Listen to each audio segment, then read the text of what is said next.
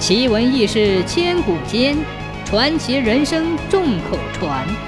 千古奇谈。有一天，康大河挑竹撑到山里去卖，晚上借宿在一家学馆里，因为没有床铺，就用学生课桌板并排当床铺睡下。他与先生睡在同一间房子里，先生虽然有蚊帐。却不能入睡。他爬起来，点灯一照，看康大河睡在课桌板上，没有一只蚊子干扰他，而自己的蚊帐里蚊子成群，被叮得睡不着。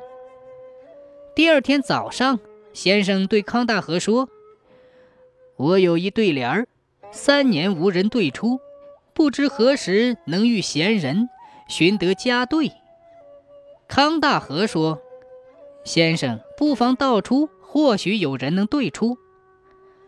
先生故意说：“小犬无知，敢入深山寻虎豹。”康大河沉思了片刻，觉得先生是有意在试探，对出有因，便顺口对道：“青龙未遇，特来潜水戏鱼虾。”先生自觉没趣儿。但心里却暗暗佩服这个马脸的后生崽儿，竟然有这样的文才。康大河准备起行，看昨夜放在天井里的半担竹撑，被学馆的弟子踢破不少，连撑汤都流出来了。这时，有几个穿长衫的乡绅来到学馆，其中一个白胡子的乡绅说：“你卖撑到这里来做什么？”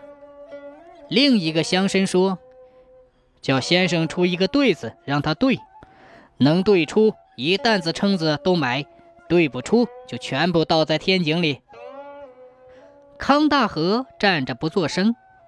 乡绅示意先生出对子，先生想了想，好久不开口。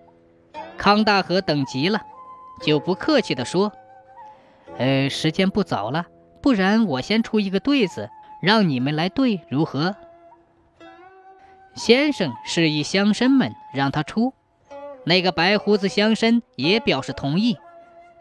康大河就念道：“硬壳竹撑踢破，流汤流卤。”乡绅们听了都冷笑道：“呵呵，肩挑买卖的粗人出这样的粗对儿，请先生对吧？”先生抽口水烟，吐出一团烟雾，想了好久，竟对不出来。乡绅们，你看我，我看你，也没有一个人能对得出来。康大河等急了，就对他们说：“呃，诸位先生，既然不愿意说出下联，就把竹撑子都买了去吧。”那个白胡子的乡绅说：“你能自对，我们就佩服你。”这些撑子，请你不必担心。康大河双手抱拳行礼说：“请诸位先生多多包涵，我自作自受了。”说着就大声对道：“长脚螃蟹八开，无垫无高。”先生和乡亲们自觉没趣儿，只好拿出钱买下了这担竹撑。